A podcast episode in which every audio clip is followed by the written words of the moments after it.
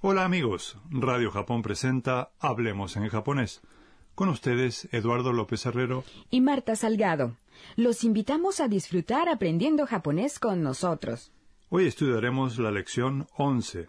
La frase clave es ぜひ来てください。 No dejes de venir.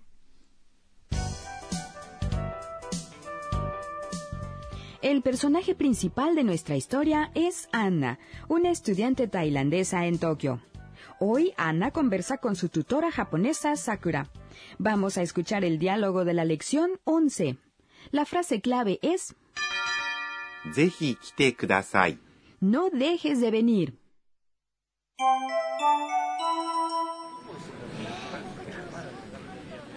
「今週の土曜日に寮でパーティーを開きますさくらさんぜひ来てくださいわあ行く行く今度の土曜日ね Vamos a examinar el diálogo en detalle. Anna le dice a Sakura 今週の土曜日に寮でパーティーを開きます。 Este sábado haremos una fiesta en la residencia de estudiantes. 今週 Es esta semana. の Es una partícula que une sustantivos entre sí. 土曜日 Es sábado. に Es una partícula que indica un punto en el tiempo. Aquí la partícula no une konshu con doyobi. En japonés el sustantivo modificante se ubica antes del sustantivo al que modifica, ¿verdad? De modo que konshu no doyobi significa el sábado de esta semana, o sea, este sábado. ¿Está bien? Así es. A propósito, la semana pasada es 先週、 y la semana próxima se dice. 来週、 A continuación, 寮で significa en la residencia de estudiantes. Consiste en 寮 residencia de estudiantes y で una partícula que indica un lugar. パーティ Significa fiesta. ーを Es una partícula que indica el objeto de una acción. 開きます。 En el caso de una fiesta se traduce como hacer o dar. De modo que la partícula o indica que el objeto de hirakimas hacer es party, fiesta. Así es. パーティーを開きます。 Significa entonces hacer una fiesta. Oye, Eduardo, esta oración no tiene sujeto. Bueno, el sujeto se omite porque es obvio que son los estudiantes que viven en la residencia quienes darán la fiesta. Ah, ya veo. A propósito, ya que aprendimos a decir doyobi sábado, ¿qué te parece si vemos también los demás días de la semana? Muy bien, empecemos por el lunes. Repitan después de la grabación. Lunes, 月曜日、 martes, 火曜日、 miércoles, 水曜日、 jueves, 木曜日、 viernes, 金曜日、 sábado 土曜日、 y domingo. 日曜日。 Ana continúa diciendo さくらさん、ぜひ来てください。 Sakura, no dejes de venir. En primer lugar, Anna se dirige a Sakura diciendo, さくらさん、 a continuación, ぜひ significa sin falta. 来てください。 Es ven o venga, una expresión de solicitud. 来て、 Es la forma te del verbo 来ます。 venir. ください。 Es por favor. Para convertir más venir a la forma te, se quita más y se agrega te en su lugar. ぜひ来てください。 No dejes de venir. Esta es la frase clave de hoy. Sakura contesta, わー、行く行く。 sí, me encantaría ir. わ Es una exclamación que expresa alegría. ー、行く行く。 Es una repetición del verbo 行く。 ir.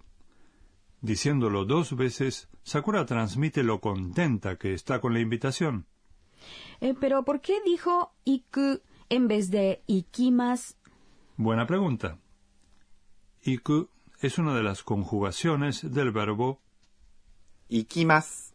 ir. Se llama forma jisho o bien forma diccionario. 辞書。 Significa diccionario. Se la denomina así porque esta forma verbal es la que aparece en los diccionarios japoneses. Suena más informal que la forma más. Sigamos con el diálogo. 今度の土曜日ね。 Este sábado, ¿verdad? 今度。 es esta vez o la próxima vez. No es una partícula que une sustantivos entre sí. 土曜日。 Es sábado. ね。 Es una partícula que se usa para confirmar lo que se ha dicho.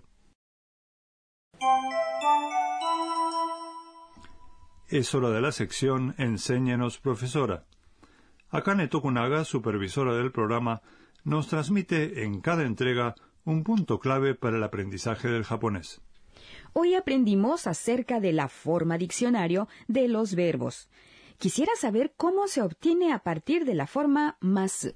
Pues preguntémoselo a la profesora. Esta es su respuesta. Según el verbo de que se trate, hay varias maneras de convertir la forma más en la forma diccionario. Primero, si el verbo tiene la vocal e en la sílaba inmediatamente anterior a, ます。 se quita ます。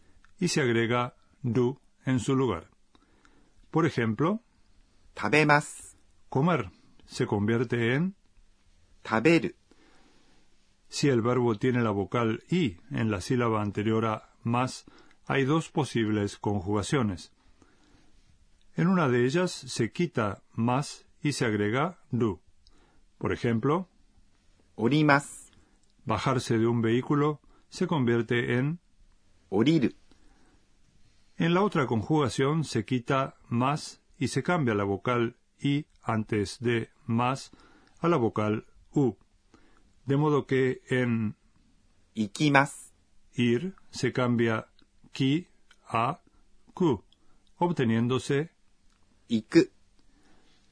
hay dos verbos irregulares que no se ajustan a la norma anterior.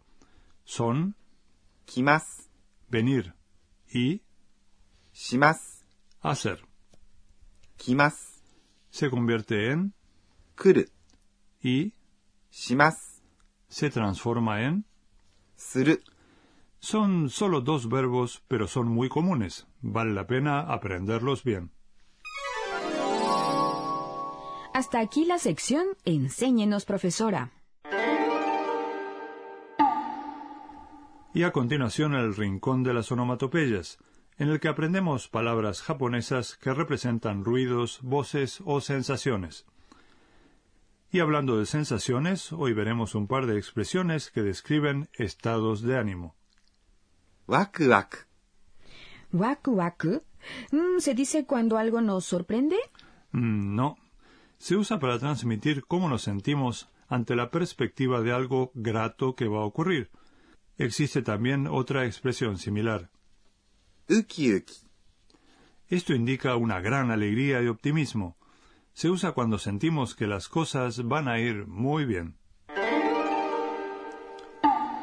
Ha sido el rincón de las onomatopeyas.